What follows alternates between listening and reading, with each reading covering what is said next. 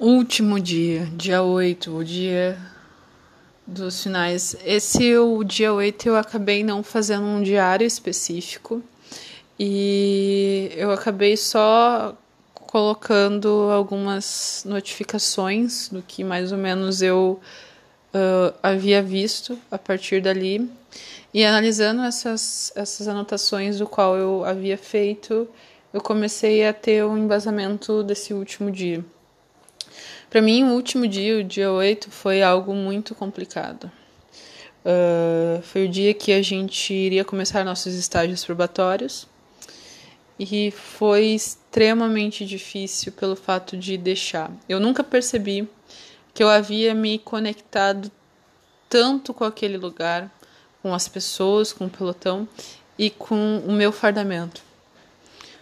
O fardamento realmente se tornou um símbolo para mim algo realmente uh, como se fosse um pedaço meu. Os sargentos, os, os capitães falavam que a gente tinha que cuidar melhor do nosso fardamento, da nossa boia, do nosso cinto, do nosso pé de pato, do nosso chapéu, do que qualquer outra coisa. Aquilo lá era o nosso, era o, uma parte nossa. E realmente ao longo dessa trajetória dessa semana, eu realmente me senti assim. Uh, foi muito difícil entregar essa, esse fardamento. Uh, eu lembro que eu avisei as minhas colegas de quarto da colônia de férias lá da URGS e eu não tive coragem de avisar toda, todo, todo o pessoal da URGS. Eu avisei os mais íntimos o meu desligamento e a razão do porquê do meu desligamento. E eu lembro que eu acabei chorando a noite inteira pelo fato de ter que me desligar. E quando fui pela parte da manhã me entregar as documentações, entregar o meu uniforme, foi muito difícil. A gente primeiro vai no quartel, manda primeira, primeiramente mensagem pro, pro capitão, pro, pro sargento, desculpa, pro sargento.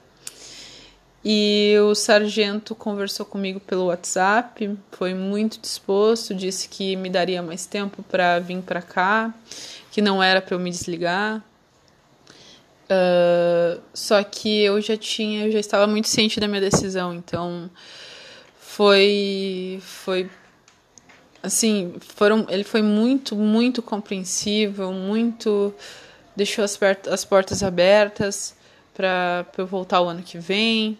Uh, enfim, conversei com ele na parte da noite, conversei com ele na parte da manhã. Avisei que estaria indo, ele disse para eu ir lá na, no quartel uh, general, que é lá em, em Bé. Cheguei lá com uma amiga minha que me acompanhou até o local e com todo o meu fardamento, com todos o meu material. Sentei, pedi o desligamento, me passou todos os dados que eu deveria dar para eles. E na hora de entregar o material, porque a gente passa numa sala, assina os papéis, depois vai em outra sala para deixar os materiais. A deixada do material foi muito complicada. Parece que devolver colocar cada coisa na mesa sendo vista por outras pessoas foi muito difícil.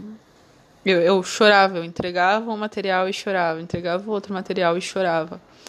Uh, é muito engraçado quanto o símbolo, aquela, aquela, aquela simbologia, aquela significação, ela realmente adentra. E eu não simplesmente, como pesquisadora, tentei ser o mais distante possível, tentei ficar o mais. Uh, uh, tentar enxergar na, na terceira pessoa, só que eu não vi como que esse símbolo se fez presente.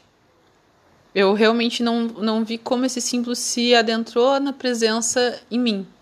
Não, não sei como que, como que isso surgiu, mas a dificuldade de dar o chapéu eu lembro que eu tirei o chapéu da cabeça. Eu fui com o chapéu na cabeça. Eu tirei o chapéu da cabeça e dei pro sargento que estava na minha frente.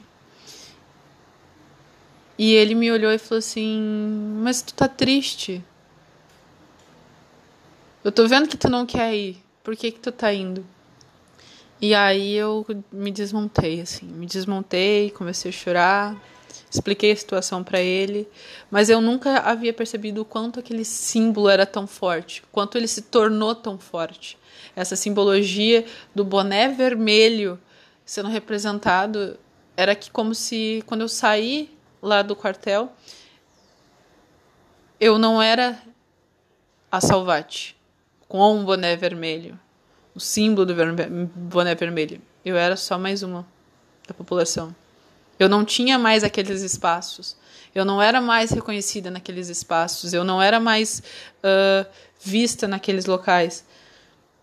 Eu era só mais uma da população. E isso, e isso começou a me, me questionar e até agora eu não consigo entender a magnitude de quanto esses símbolos são fortes e como eles se adentram dentro da sociedade de nós mesmos que usamos esses símbolos. Uh, enfim, arrumando as malas e tudo mais, uh, muitos dos meus colegas do de, de pelotão me mandaram mensagem uh, agradecendo a minha presença, agradecendo o que eu fiz por eles, perguntando o que havia acontecido, por que eu não estava lá presente.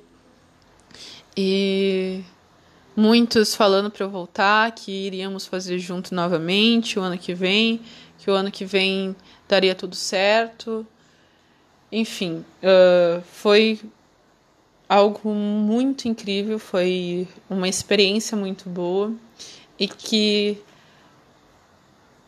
seria muito bom adentrar e pesquisar muito mais sobre essa vivência, pesquisar muito mais sobre esses locais, sobre a cidade, como que essa cidade se comporta com e sem os salva-vidas, com e sem essa população, como que esse salva-vidas realmente vem esse lazer, porque esse, esse lazer está mudando, está se alterando, porque quando eu saí de lá esse lazer era saúde. Atualmente eu não sei muito bem como que é esse lazer agora. Ainda será que existe esse lazer? Ainda será que existe esse tempo de algum tempo de ócio, algum tempo de lazer ativo da saúde? Porque agora diminuiu mais ainda o número de horários de descanso. Aumentaram os números de treinamento físico e diminuíram os números de treinamento, as horas de lazer, de descanso. Então, será que ainda existe esses horários de lazer da saúde, lazer ativo? Uh, então, existem muitos questionamentos de que ficam pairando pela falta de, de conclusão, digamos assim. Mas uh, espero ter a oportunidade de pesquisar mais adiante isso novamente e ter mais uh, foco e conseguir ficar até o final, se Deus quiser. Enfim, é isso aí. Até mais.